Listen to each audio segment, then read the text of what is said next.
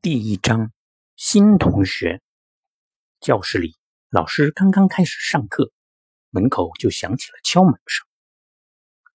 是校长来了，他身边还站着一个长得很奇怪的小家伙。我亲爱的孩子们，校长说：“我给你们介绍一位新同学，他叫做路易。从今天开始，他就是你们班的学生了，请大家对他友好一点。”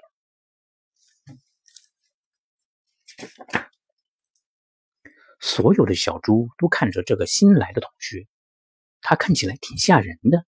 小猪吉拉尔说：“他看起来不像个好人。”小猪安杰说：“说不定他身上很难闻。”小猪马克说：“老师问小狼路易：‘你的书包呢？明天一定要记得带书包。’现在去找个位置坐下吧。”大家开始接着上课了。过了一会儿，老师巡视时在路易的身边停下来，因为路易正在睡觉。老师不客气地敲了敲他桌子，路易一下子惊醒了。所有的小猪都哄堂大笑起来。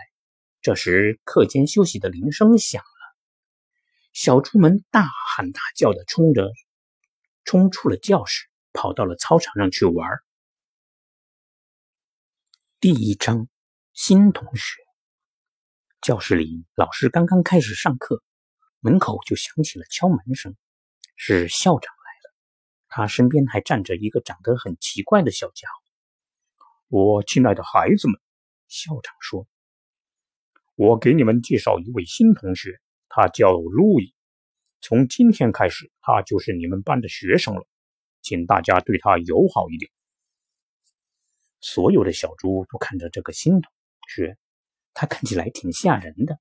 小猪吉拉尔说：“他看起来不像个好人。”小猪安杰说：“说不定他身上很难闻。”小猪马克说：“老师问小狼路易：‘你的书包呢？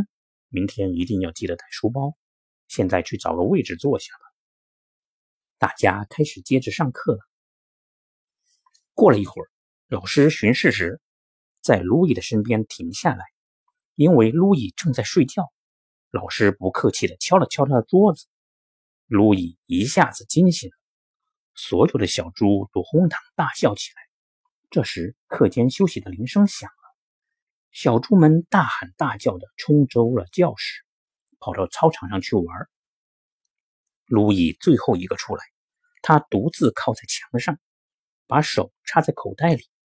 这时，球球他们那一帮小猪过来了。